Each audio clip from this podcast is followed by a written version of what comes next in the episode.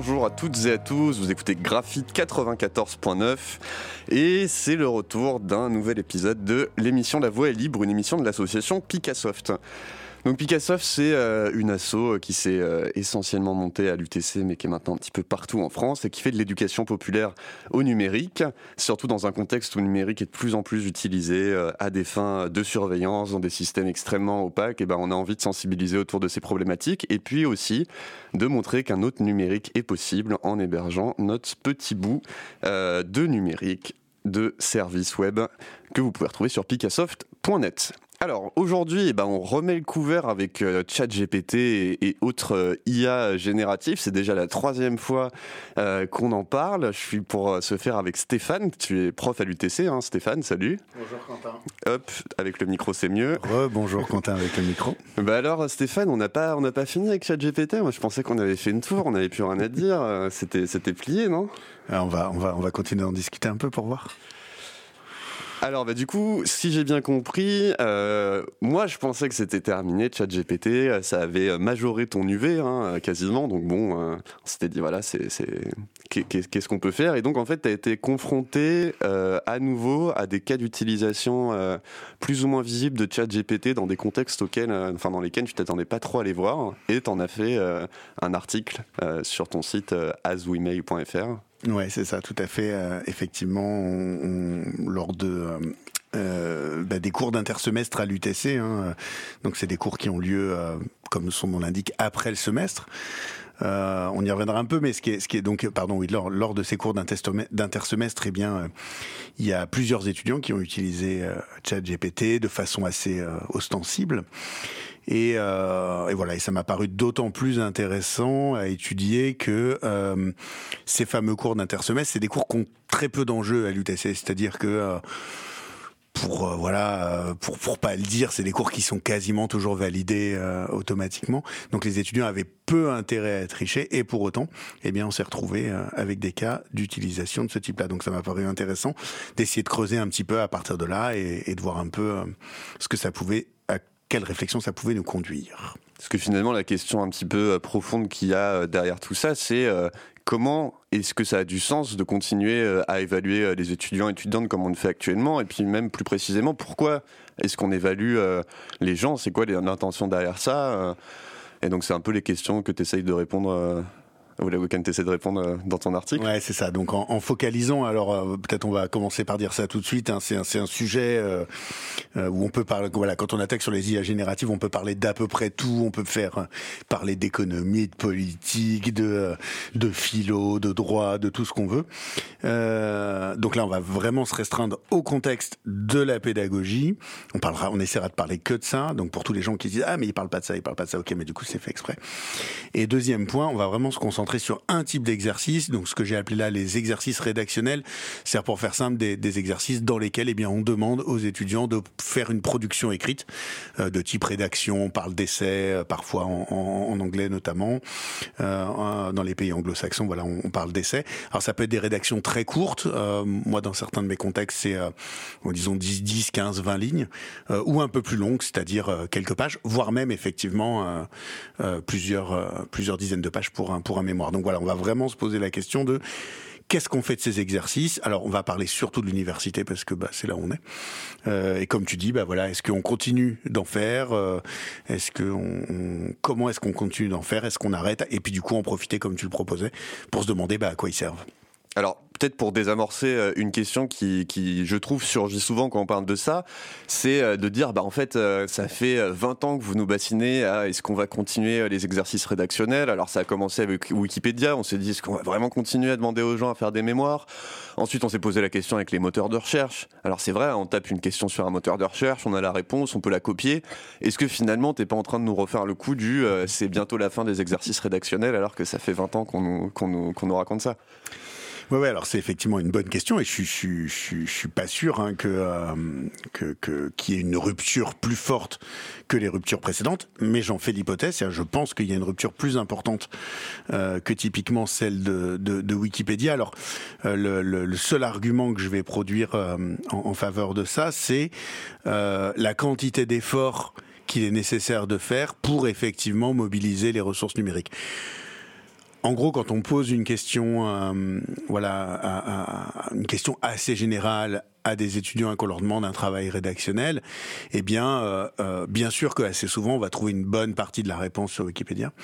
on peut trouver également des travaux d'anciens sur le web, donc des gens qui ont déjà travaillé le sujet à peu près. Bref, on peut trouver un certain nombre de choses. Mais je dirais que dans tous les cas, on parle de plusieurs dizaines de minutes d'effort à minima. Il faut faire une recherche, faut trouver les éléments, faut quand même regarder un petit peu à l'intérieur. Il faut lire un minimum, euh, même si on copie-colle, voilà, faut réarranger, etc. Avec ChatGPT, il y a une, il y a une, différence de d'ordre de grandeur qui, à mon sens, euh, introduit vraiment une différence de nature. Hein. Euh, un, petit exemple que, euh, que, que je peux prendre. Donc, pardon, le différence d'ordre de grandeur, c'est qu'on passe vraiment de quelques secondes uniquement de travail pour produire un résultat, alors qui n'est pas encore tout à fait prêt à l'emploi, on pourra en discuter, mais euh, mais voilà quoi. Alors pour prendre un tout petit exemple qui illustre ça, hein, donc euh, sur le bac de philo euh, de, cette année, il y a eu donc la production d'une d'une copie par ChatGPT de, mémoire ou une autre est générative, mais je crois que c'était ChatGPT, et donc qui, a obtenu la note de 11 en philo produite par une une, une, enseignante à corriger a, donné 11 sur 20. donc 11 sur 20 c'est quand même voilà c'est quand même pas mal. Je crois que c'est que j'ai eu en philo, tu vois. Ouais, bah moi j'ai dû avoir 12 et franchement j'ai charbonné. Hein. et, euh, et, donc voilà, donc on pourrait dire bah oui, mais du coup avec Wikipédia, etc., etc. Sauf que ça a été produit en une minute. Voilà, en une minute, on a 11 sur 20 en philo, et c'est pour moi c'est là qu'il y a un, enfin voilà, c'est là où je fais l'hypothèse qu'il y a un switch. Ouais, en fait, c'est l'argument classique qui dit que des fois, une différence de degré que ce soit en quantité, donc là en diminuant, bah en fait ça fait un changement de nature. C'est pas une question de c'est un peu plus facile, un peu moins, c'est que ça change vraiment notre rapport euh, à ces outils-là, quoi. Ah mais, du, mais, du, coup, euh, est-ce que est-ce que c'est vraiment euh, beaucoup utilisé aujourd'hui ChatGPT, est-ce que ou, ou, les autres modèles de langage, mais est-ce que est-ce qu'on n'en fait pas tout un foin Est-ce que c'est pas quelques copies isolées? Qu'est-ce que qu'est-ce que t'en penses toi? T'as as des exemples un peu? Ouais, bah, l'exemple que je prenais hein, tout à l'heure en entrée, c'est donc ce cours d'inter semestre euh, de, de, janvier dernier, une vingtaine d'étudiants inscrits et six cas évidents, donc probablement euh, euh, plus de, de cas d'usage avec d'autres qui ont mieux masqué, on va dire, leur, leur, usage. Donc six cas évidents. encore une fois, six cas sur 20 dans une école comme l'UTC qui est euh, euh, voilà enfin avec dans lesquelles il y a que en théorie des bons élèves hein, enfin en tout cas des, élèves qui ont des bonnes notes à l'école euh, qui ont eu des bonnes notes à l'école jusque là euh, dans un contexte où il y a très peu d'enjeux c'est-à-dire ils ont très peu d'intérêt à tricher et on se retrouve avec un, usage de, ce taux là donc je me suis dit si on a ce taux là dans ce contexte là c'est déjà que c'est banalisé en quelque sorte. C'est déjà que c'est banalisé. Mmh.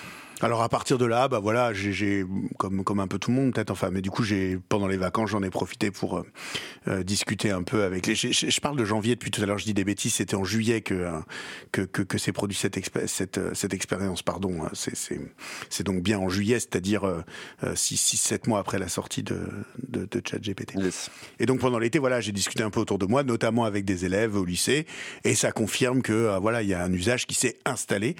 donc certains l'utilisent pas du tout d'autres l'utilisent euh, de temps en temps, on pourra on pourrait y revenir un petit peu aussi, euh, et puis effectivement des témoignages indirects, mais d'élèves au moins ou d'étudiants qui ont commencé à prendre l'habitude de l'utiliser quasi systématiquement. Et alors peut-être euh, peut-être en, quelques mots, en gros, qu'est-ce que tu fais quand euh, tu suspectes des cas d'utilisation de ChatGPT? Parce que c'est délicat, tu vois, en cas de plagiat, on peut dire, bah, à un moment, euh, c'est impossible que vous ayez écrit littéralement la même chose que cet article de recherche. ChatGPT, euh, malgré les, efforts supposément déployés par les entreprises qui développent en tout cas des, modèles de langage pour essayer de rendre les productions détectables par des outils, qui est un espèce de jeu de chat de la souris, on n'arrivera jamais au bout. Mais toi, comment tu fais c'est quoi les réponses des étudiants, des étudiantes? Est-ce qu'ils assument, est-ce qu'ils assument pas? Et puis, s'ils assument, c'est quoi un peu la raison qui est donnée? Parce que dans une, euh, dans une activité comme celle dont tu as parlé, où il y a très très peu d'enjeux, euh, si ou elle ont trouvé le contenu intéressant, euh, pourquoi faire en fait? S'il n'y a même pas de notation, de, tu vois, de ne pas être reçu, c'est quoi un peu tout ça? Alors, euh, par rapport, il y a un, peu de questions sur euh, comment moi je réagis, comment les étudiants et les étudiantes réagissent. Alors, comment moi je réagis Bah, pour le moment, on sait pas trop. Hein, donc, justement, on improvise. C'était aussi le but de cet article. Moi, c'était de d'interpeller mes collègues, d'interpeller un peu l'institution, et puis euh, encore une fois, au-delà de l'UTC. mais par contre, là, il, est, il commence à être, à mon sens, vraiment nécessaire qu'on se pose la question. Hein, voilà, je vais, je vais donc pas pas à l'UTC, mais je, je, cite un cas sans donner trop de noms pour pas qu'on puisse reconnaître. mais effectivement, sur une classe de de, de lycée où, eh bien, j'ai un témoignage qui dit que, bah, en gros, la prof, un, un, un, enfin, une fois sur deux, vis-à-vis de certains élèves, elle leur dit ah bah là c'est fait avec ChatGPT, donc ça va pas. Et le coup d'après, elle laisse passer, sachant que, on, enfin, on sait dans ce cas-là que tout est fait avec ChatGPT. Mmh. Euh, donc comment on réagit aujourd'hui? Bah, euh, Voilà, encore une fois, un peu comme on peut de, façon conjoncturelle. Donc euh, je, pense qu'il va falloir qu'on modifie, et c'est en train d'être fait, hein, modifier nos règlements intérieurs pour déjà clarifier un peu la situation vis-à-vis des étudiants. Donc pour le moment, c'est des dialogues. je, suis, je suis entré en, dialogue avec eux. Dans les cas les plus évidents, j'ai néanmoins sanctionné. Hein. Il y en a, il y en a qui n'ont pas validé le cours suite à, bah voilà, suite aux, échanges qu'on a eus. Alors les, les, réactions des étudiants, des étudiants, ils sont divers. La plupart jusque-là, ils ont admis les choses, euh, voilà, assez assez directement. Euh, pourquoi? C'était pas bien clair dans leur tête. Hein. J'en ai même un effectivement qui m'a dit, euh, bah ouais, vraiment, je comprends pas pourquoi j'ai fait ça. En plus, ça m'intéressait, plus je savais le faire. Enfin, donc voilà, du coup, une sorte de truc réflexe un peu un peu bizarre. Alors voilà, gain, gain, gain de temps, quoi, on va supposer. Euh, mais j'ai commencé à avoir quelques cas effectivement de déni, de déni assez fort, y compris euh, sur des cas ultra évidents où effectivement des étudiants m'avaient produit plusieurs pages de contenu sans aucune erreur, avec qui étaient censés porter sur des lectures qui, enfin, c'était juste impossible à produire en fait. Et, euh, voilà. Mais donc là, il a fallu argumenter un petit peu. Mais effectivement, c'est un vrai problème que l'on rencontre là, hein, que, sur lequel on va revenir un petit peu. Mais il y a vraiment euh, le, le fantasme de se dire, euh, ouais, de toute façon, on va réussir à le détecter. Et puis voilà, on va, voilà, il est, à, mon avis, il, y a évidemment des cas où c'est où, on va facilement détecter, des cas où, mais il y a des cas où, comme tu le dis, ça va être extrêmement compliqué. Et, je pense que tendanciellement, c'est c'est ça qui va se produire. Et justement sur la sur la détection, euh, moi, je trouve ce qui est potentiellement euh, un peu inquiétant là-dessus, c'est en tout cas que si jamais euh, quelqu'un qui corrige avait vraiment envie de détecter, ça demande un, tout autre travail en fait que celui de correction. C'est-à-dire que, bien sûr, il faut d'abord se dire, bah, enfin, euh, il faudrait déjà passer par une étape de se dire est-ce que ça a été produit avec ChatGPT? Et pour ça ça veut peut-être dire bah savoir le contexte euh, de l'étudiant de l'étudiante comment cette personne écrit à chaque fois l'historique des travaux du semestre et puis ensuite faire un espèce de travail d'enquête et, ou de flicage. Et je pense que on, s'accorde tous à dire que la, correction, c'est pas un des trucs les plus passionnants euh, euh, du métier euh, d'enseignant. Et du coup, qu'est-ce que qu'est-ce que ça implique? Est-ce que est-ce est-ce que c'est c'est raisonnable de se dire qu'on va réussir à détecter les choses? Ouais, ouais, c'est un. Je sais pas si, euh, enfin, du coup, pour euh, pour pour me rappel, hein, dans l'émission précédente, j'avais parlé donc du premier cas euh, qui était un faux cas puisque c'était moi qui l'avais généré. Hein, j'avais fait passer, donc là, c'était bien en janvier dernier. Euh, j'avais fait passer un de mes examens avec ChatGPT et notamment, il avait produit des références bibliographiques, notamment euh, de Bernard Stiegler, qui est donc un, un, auteur que je connais pas mal, on va dire. Euh, alors c'est un auteur assez prolifique, hein, donc j'ai pas j'ai pas tout lu, euh, j'ai pas tout lu Stiegler, mais en fait j'ai pas détecté. C'était avant, hein, c'était vraiment tout au début. Je, je, je, je n'avais pas connaissance du fait que les références biographiques étaient générées, et j'ai pas détecté tout de suite que c'était des fausses références. Mmh. Donc ça veut dire que avec un auteur que je connais, dans un, les titres étaient crédibles, les co-auteurs étaient crédibles.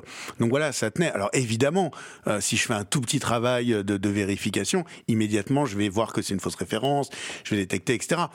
Mais trouver des vraies références, ok, ChatGPT le fait pas, mais informatiquement c'est trivial, il suffit d'aller interroger une base de données. Donc j'aurais pu avoir des vraies références. Mmh. Peut-être pas à propos, mais alors là ça suppose que j'ai lu tous les bouquins, que je suis capable de les remettre en contexte, etc. Ça en gros c'est ce qu'on fait quand on, on, révise des papiers de recherche. Hein. Le fonctionnement de la recherche, c'est euh, un chercheur produit un texte, il n'y a pas beaucoup de gens qui sont capables d'avoir un avis, donc on prend les gens les plus spécialistes et on leur demande de lire ce papier et euh, de dire si ça colle ou si ça colle pas. Hein. C'est voilà, c'est un, un, des mécanismes de la recherche. Sauf que quand vous révisez l'article d'un collègue, bah c'est plusieurs heures de travail ah en fait. Ouais, clairement. Et là, du coup, évidemment, euh, on parle au contraire. Enfin, t'en sais quelque chose quand on quand on corrige 50 50 copies d'étudiants, on passe quelques minutes, on passe pas quelques heures. Donc c'est totalement inimaginable euh, de, de, switcher de, de, cet effort de vérification. Outre le fait, comme tu l'as dit, que c'est ultra chiant quand on quand on relit le papier d'un collègue. En général, c'est une contribution originale, donc la lecture, on y passe du temps, mais elle nous apprend aussi quelque chose. Et avec l'immense respect que j'ai pour les étudiants, la plupart du temps, quand ils nous écrivent des trucs, on le sait déjà par définition, puisque c'est dans le cadre d'un cours. Donc nous, on n'apprend rien. Donc on fait juste cet exercice pour effectivement évaluer. Donc c'est inimaginable de passer, euh, euh, voilà, de, passer beaucoup d'énergie euh, à, faire cet exercice. Quoi. bah, du coup, ça, ça, pose des questions assez profondes parce que, bon, soit on considère que bah, c'est pas grave, euh, de toute façon, on n'a pas le temps euh, ni l'énergie de détecter euh, ChatGPT, donc il y a des étudiants qui continueront à l'utiliser et puis on se dit qu'on continue à faire comme ça et qu'on corrige pour les autres. Bon, il y a quand même un côté un peu chiant de se dire qu'on corrige un truc qui servira à personne puisque de toute façon, la question, l'a pas la, la personne l'a pas écrit. Mais du coup, ça, ça pose aussi la question de pourquoi on corrige en fait? Qu'est-ce qu'on cherche à faire au moment où on corrige? Euh, Mon opinion, c'est qu'on est quand même dans une démarche de, coopération et puis d'essayer euh, d'aider euh, l'étudiant à avancer. Mais plus profondément, qu'est-ce qu'on cherche à avoir dans ces exercices rédactionnels? Qu'est-ce qu'on cherche? Est-ce qu'on cherche à évaluer? Est-ce qu'on cherche à aider? Est-ce qu'on cherche à consolider? Et du coup, si on décide que bah, on aurait quand même envie de garder ces fonctions-là et qu'on peut plus le faire via des exercices rédactionnels, bah, qu'est-ce qu'on fait?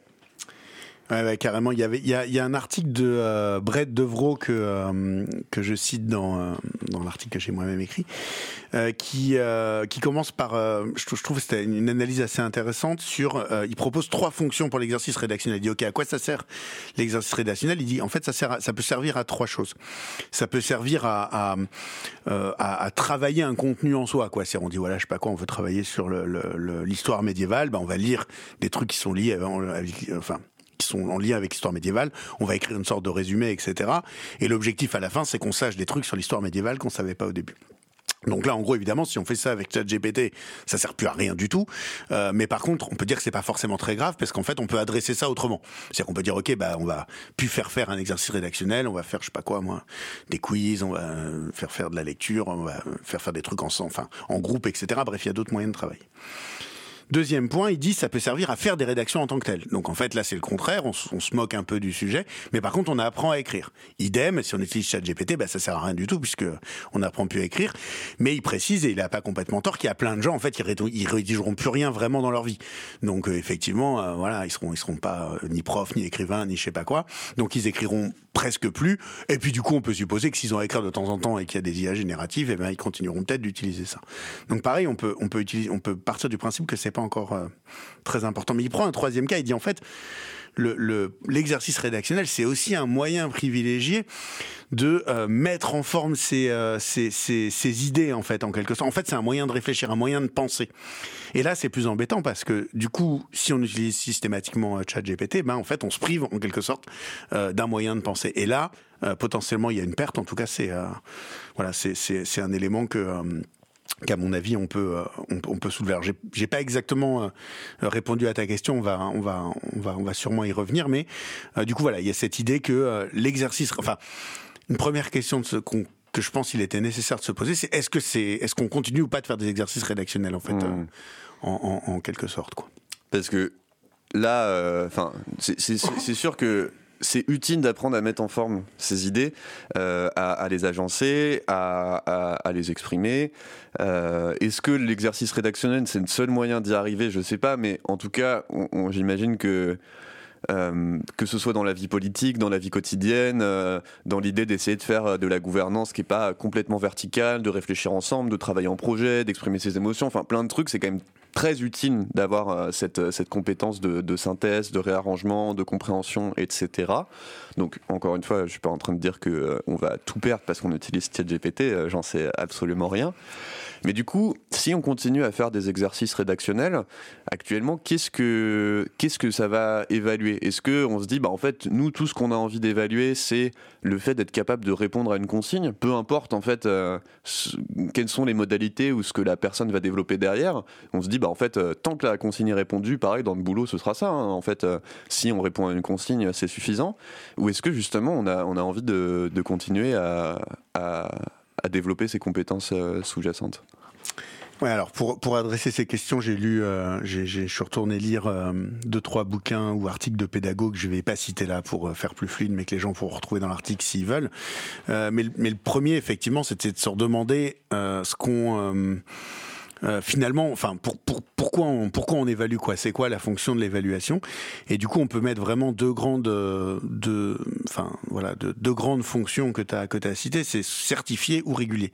Certifié, ça veut dire, ok, je donne un exercice à quelqu'un, et puis, euh, euh, bah, s'il arrive à le faire, je le, enfin, je corrige, et si je juge qu'il arrive à le faire, bah, je dis, ok, il sait faire ça. La personne, elle sait rédiger, ou elle sait résoudre une équation du second degré, ou je sais pas quoi.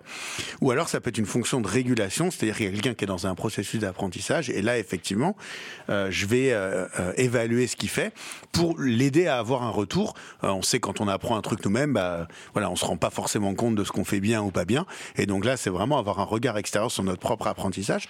Mais on a vraiment deux, situations assez différentes puisqu'il y a un cas en quelque sorte où euh, on travaille avec l'étudiant et pour l'étudiant, c'est-à-dire il, il, ou l'élève, hein, il est en train d'apprendre quelque chose et on l'aide à faire ça. Euh, ça suppose que c'est lui qui est dans ce processus, etc. Voilà, qu'il qui a cette volonté. Mais il y a l'autre cas, en fait, quand on en fait, on évalue pour un tiers.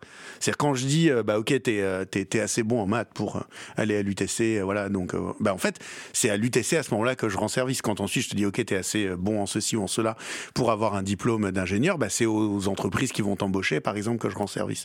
Donc là, je suis plus en train de travailler avec l'élève, je suis en train de travailler avec un tiers. Et je pense que c'est un, vraiment, voilà, on a un vrai point là sur l'évaluation qui euh, qui pose souci et encore une fois voilà que vient que vient percuter. Alors on, a un peu confondu ça hein, on s'en rend pas forcément compte en fait dans notre métier euh, on évalue un truc on fait un peu les deux en même temps. Et là j'ai l'impression que c'est un comme assez souvent quand on est percuté par un par une techno, par un événement extérieur, mais la ChatGPT vient nous vient percuter ça et effectivement, on se rend compte à un moment que euh, euh, bah, du coup voilà, si on a un exercice qui est rendu avec euh, ChatGPT, bah, là du coup ça nous pose euh, deux problèmes. D'abord, on n'est plus en train de réguler avec les étudiants et puis évidemment, on n'est plus en capacité de, certifier. Oui, en fait, c'est un peu la différence entre le rôle euh, d'arbitre ou de jury à un concours, qui va juste dire bah, ça passe ou ça passe pas. Hein. si, que ce soit un concours d'entrée dans un conservatoire ou dans une grande école, il y a vraiment un, c'est oui ou c'est non. Ça va pas forcément guider la personne dans son processus d'apprentissage. Et là, du coup, est-ce que le, point que tu fais, c'est de dire bah, il, faut qu'on trouve des moyens de continuer à pouvoir coopérer avec les étudiants et donc en fait de, de renforcer, de, continuer à avoir ce rôle de régulation et pas, pas justement se réduire à un rôle euh, d'arbitre. Ouais, ouais c'est ça. Il faut alors du coup peut-être qu'il faut reséparer les deux rôles. Hein, ce que, enfin, ce que tu cites euh, à l'UTC, c'est très connu. Hein, les, les, examens euh, finaux ou finales, comme selon comme on les nomme, c'est-à-dire que les, les, le dernier examen que passent les étudiants, la majorité du temps, on fait une correction, on met une note. L'étudiant ensuite, il a une note globale qui lui dit s'il a validé son cours ou pas. Mais en fait, la plupart du temps, il ne vient pas consulter sa copie. Donc le travail d'évaluation qu'on a fait, il n'a aucune fonction régulatrice, il a uniquement une fonction certificatrice. Euh, donc effectivement, faut, faut qu'on voilà, il faut il faut retourner sur euh, sur ces deux rôles euh, et se reposer les, les, questions. Et là, c'est euh, voilà, je pense que c'est. Alors, j'ai pas du tout. Hein, là, on rentre au moment où j'ai des points d'interrogation tout le temps, hein, donc j'ai pas la réponse. Mais je pense qu'il faut effectivement qu'on se voilà, enfin, comme tu dis, qu'on préserve ces deux rôles-là et peut-être effectivement qu'on revienne en particulier sur le rôle d'entraîneur. De, Alors, Peut-être avant d'aller plus loin, euh, je t'ai entendu avoir une, euh, discussion euh, avec un collègue et puis on en a parlé entre nous. Une objection qu'on pourrait faire, c'est de se dire bon, en vrai, là, tu, tu, en fait, tu dérives un peu. La solution, elle est beaucoup plus simple. Peut-être que si ChatGPT arrive à répondre à certains trucs, bah, c'est qu'en fait la question, elle n'est pas super intéressante, elle est très triviale et en fait, bah, il suffit il suffit de se mettre dans un espace qui peut pas être occupé par ChatGPT, euh, qui serait euh, un genre de, spécificité euh, humaine et de, recentrer sur justement ce qui fait que nous, humains, on est plus intelligents que les machines. Qu'est-ce que tu penses de, de cet argument? Ouais, c'est un argument effectivement qui est, qui est, beaucoup utilisé. Alors il n'est pas, voilà, il est pas, pas stupide. Hein. Il, y a, il y a des choses intéressantes là-dedans, mais euh, je vois quand même deux, trois mais. Le premier, c'est, OK, alors, comme on le disait tout à l'heure, hein, quand on fait faire un exercice rédactionnel, il y a l'idée que ça sert à quelque chose d'autre, en quelque sorte. Donc, si on a choisi à un moment de le faire, parfois pendant plusieurs années ou plusieurs décennies, on a choisi de faire reposer un apprentissage sur ce type d'exercice, c'est quand même un peu bizarre de dire euh, du jour au lendemain, bah, du coup, maintenant qu'une machine sait le faire, alors cet exercice, il a plus de sens, quoi. Euh, je prends l'exemple, enfin, je, faisais l'analogie qui vaut ce qu'elle vaut, mais avec je sais pas quoi, la course à pied. À un moment, on fait de la course à pied, on entretient son corps, euh, on fait ça pour effectivement être en capacité de se déplacer à une certaine vitesse, euh, d'entretenir son cœur, de, enfin voilà, un certain nombre d'éléments C'est pas parce que du jour au lendemain le vélo ou la voiture est inventé que ça n'a plus de sens de chercher à se déplacer à pied. Et on peut continuer d'observer aujourd'hui qu'il y a des gens qui font des courses, qui s'entraînent, etc. Alors qu'évidemment, euh, voilà, c'est ridicule de, euh, de, courir à 25 à l'heure sur un footing. Enfin, essayez, vous verrez si c'est si ridicule. Mais euh, évidemment, s'il y a un mec qui a un vélo, vélo électrique à côté ou une, voiture, quelqu'un qui adorerait les voitures, par exemple, qui sera à côté, eh bien, on, on, va se rendre compte que c'est que c'est totalement ridicule. Donc, c'est pas parce qu'une machine peut réaliser une tâche Enfin, du coup, en tout cas, l'argument, moi, il me suffit pas. Hein. C'est pas parce qu'une machine peut réaliser une tâche que c'est stupide pour un humain de continuer de faire une tâche qui serait mieux réalisée par euh, euh, par la machine. Donc ça, c'est un premier point. Le deuxième point, c'est quand même euh, aussi une spéculation sur l'avenir. C'est de dire à chaque fois, oui, mais moi, dans mon contexte, ça va. moi, je suis capable de faire faire des exercices, etc., qui échappent à ChatGPT. Alors ça, c'est pas évident. Il y a, il y a effectivement euh, un certain nombre d'études là qui mettent en avant euh, des vraies faiblesses. Euh, on a des intuitions autour de ça, mais on se rend compte aussi que il y a des cas où, eh bien, en fait, non. Enfin, du coup, on, s'aperçoit que les IA génératifs sont capables d'avoir de bons résultats. Et encore une fois, en n'oubliant pas qu'on est au tout début d'un processus qui va euh, qui va s'améliorer. Donc il me semble que c'est c'est trop rapide quoi comme comme réponse de dire bah en fait c'est facile dès que l'IA sait faire un truc on l'enlève euh, de notre euh, de notre contexte pédagogique. Mon avis ça tient pas. Ok, ouais, et puis bon, là, je, me permets de faire un tout petit tankard aussi sur la, les précédentes émissions, de sortir un tout petit peu du contexte pédagogique, mais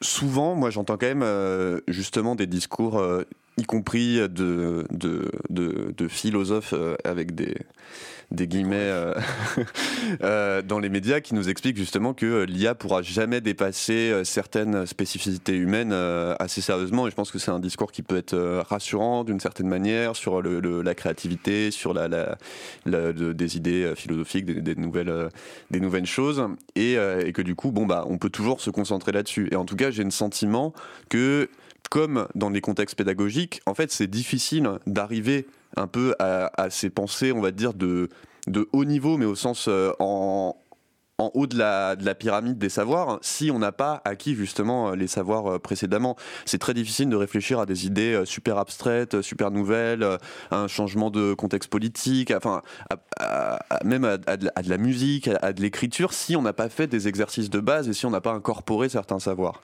Donc disons que voilà, c'est pas parce qu'une machine sait le faire comme tu me disais, pour appuyer que ça n'a aucun intérêt euh, de le faire nous-mêmes. Sinon, euh, je sais pas, tu ferais pas de pain, je cuisinerais pas. Enfin, il y a plein de trucs qu'on ferait plus trop, quoi. Ouais, c'est clair. Ok. Euh, bah, peut-être qu'on peut essayer de débroussailler un peu des, pistes de réflexion sur qu'est-ce qu'on qu'est-ce qu'on fait de tout ça, à moins que tu aies euh, encore quelques points euh, à non, non, raconter avant ça. Ouais, ouais, non, non, allons-y sur euh, effectivement cette, cette, cette dernière partie. Hein, ah, mais attends, est-ce qu'on se mettrait pas un petit peu de musique On a, on a, de faire, puis comme ça, on va, on va mieux réfléchir à ce qu'on va dire. Bah ouais, carrément. Alors, bah, je vais, du coup, toujours, toujours, toujours, merci à ce formidable site Zik Libre en Bib, hein, des euh, des médiathèques, euh, des personnes qui travaillent dans les médiathèques qui, euh, qui mettent en ligne des, des, morceaux de musique libre avec tout un petit contexte. Ça nous fait découvrir plein de choses. Aujourd'hui, donc, on va écouter.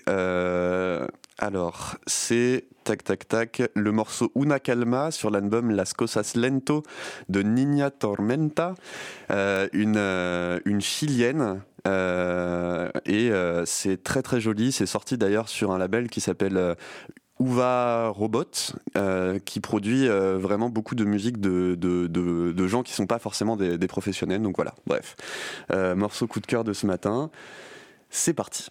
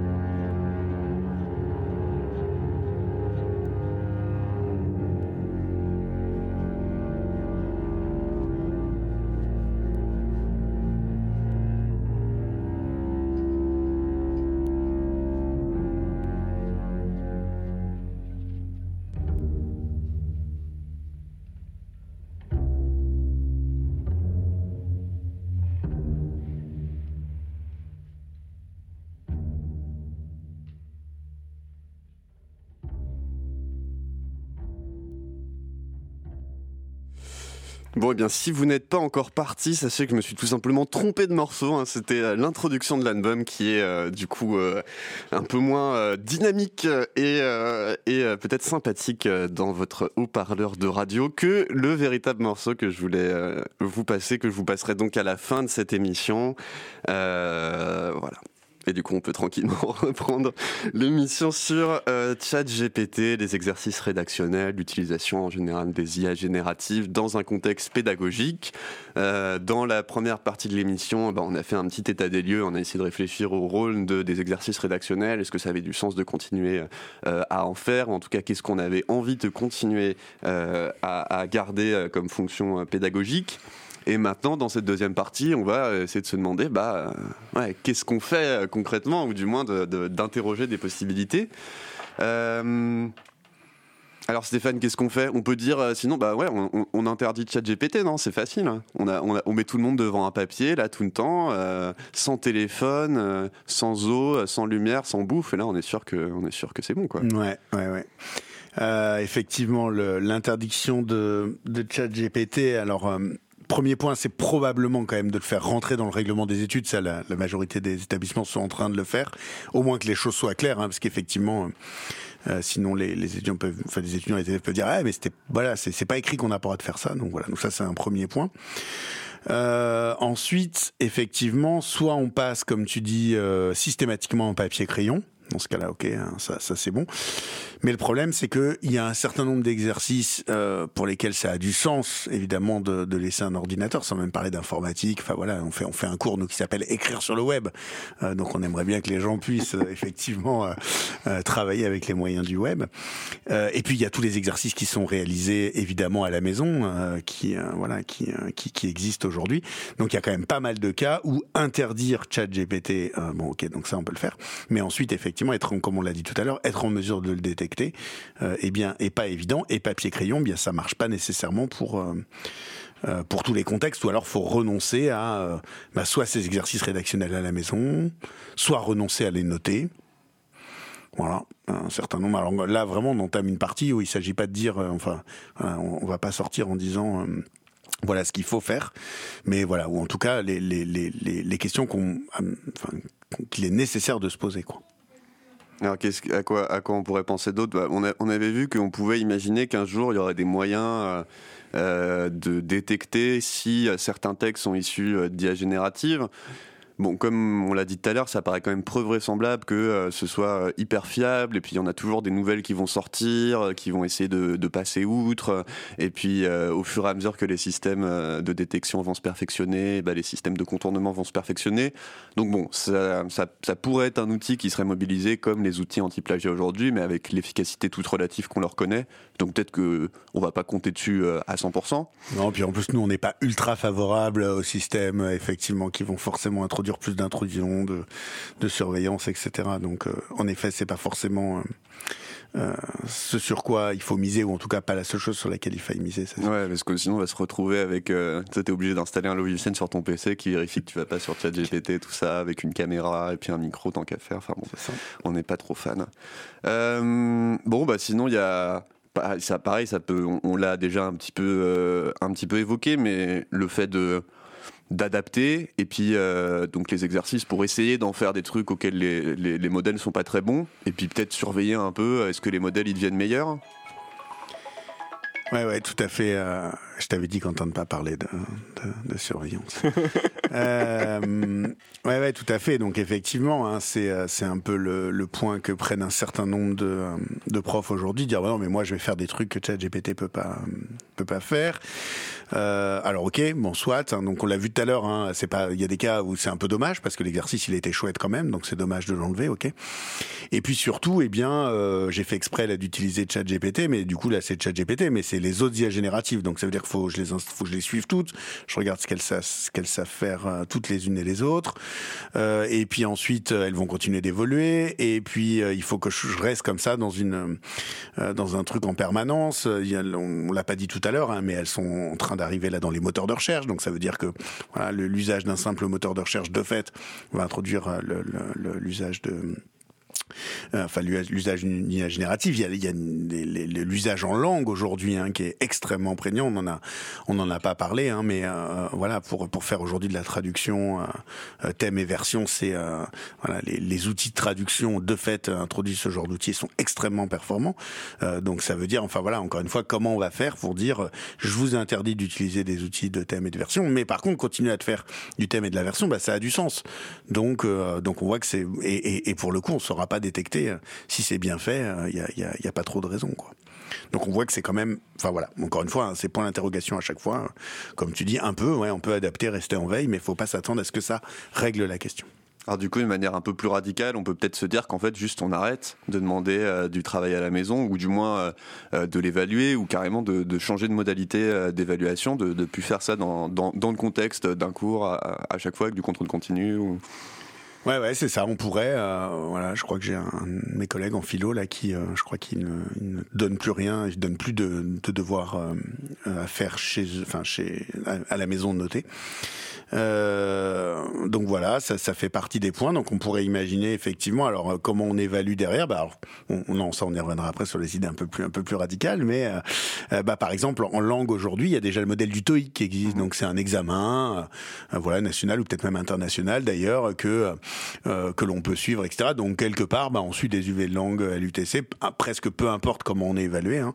Alors là, bien sûr, je parle sous couvert de mes collègues de langue. Hein. Je suis pas du tout un spécialiste du des didactiques des langues, mais on pourrait imaginer qu'on ensuite, eh bien, les étudiants suivent ce, cet examen-là, et puis après tout, euh, basta, quoi. C'est ça qui détermine leur, euh, euh, leur niveau de langue. nous, si on se projette dans notre domaine en informatique, on voit que c'est relativement simple aussi. Enfin, relativement simple. Voilà, c'est assez imaginable. On pourrait avoir des UV d'infos où on apprend un peu à développer, on apprend des langages, on apprend des méthodos, etc. Et puis pourquoi pas à un moment, hein, une sorte de piscine à la 42 en fin de cursus. Ben voilà, on met des étudiants une semaine dans une salle ou une journée, enfin bref, peu importe, on trouve un dispositif qui va bien et on leur fait faire euh, à ce moment-là des, euh, des, programmes. Alors là, évidemment, on pourrait imaginer que ce moment-là soit particulièrement encadré, surveillé, je sais pas quoi. Mais du coup, c'est juste un moment de certification qui est déconnecté euh, des moments de, de, de régulation. Donc évidemment, les étudiants n'auraient absolument pas intérêt à tricher pendant la période de régulation, puisque c'est ce qui les préparerait à un moment où, de fait, ils ne pourraient pas utiliser mmh. ce genre d'outils. Quoi. Et alors peut-être sur les sur les idées un petit peu plus euh, radicales, là je lisais dans ton dans ton article que tu parlais notamment de contrat pédagogique. Je trouve que c'est une notion intéressante et moi moi qui me questionne parce que euh, comment dire, c'est vrai que je me dis aujourd'hui en tant qu'étudiant, c'est quand même beaucoup de pression. Hein. On, a énormément de, pression sur. Euh, il faut euh, énormément travailler, produire beaucoup de choses pour euh, avoir son diplôme, diplôme qui est nécessaire à, la suite de la vie professionnelle et au final qui énormément de connaissances dont on ne sert pas forcément. Enfin, bref, ça, c'est des, des, questions qui reviennent chez pas mal d'étudiants en mode bah ouais, mais en même temps, on me force à faire des trucs. franchement, j'ai pas envie, ça sert à rien. c'est nécessaire pour que j'ai mon diplôme. Et du coup, il y a une espèce d'incitatif fort dans des cas où tu vois, ça arrive de pas d'être d'être d'être déprimé, de pas avoir le temps, d'avoir des soucis, et de se dire bah ouais, ok, en fait, euh, vu que la seule chose qu'on me demande, c'est de rendre le truc qui est attendu, peu importe euh, si euh, si c'est bon pour moi ou pas, bah à un moment ouais, je vais utiliser ChatGPT. Donc est-ce qu'il n'y a pas aussi quelque chose à faire sur une reconstruction d'un genre de coopération entre entre élèves et profs? Je donne un, tout petit exemple de ce que nous, parce qu'avec Stéphane, on, fait, on, travaille sur la même la même matière, un peu qui parle de, web, de société, euh, de tout ça. Et euh, dans nos TD, en tout cas dans le mien, euh, j'essaye de dire, bah, en fait, je préfère vraiment que vous rendiez un truc simple, pas forcément très gros, pas forcément énorme, mais que vous avez, qui fait du sens, que vous trouvez mortel, que vous trouvez sympa. Et en fait, ça, je le, je l'évaluerais mieux qu'un truc un peu fouillis, que vous trouvez pourri, que vous avez rendu juste parce qu'il faut le rendre.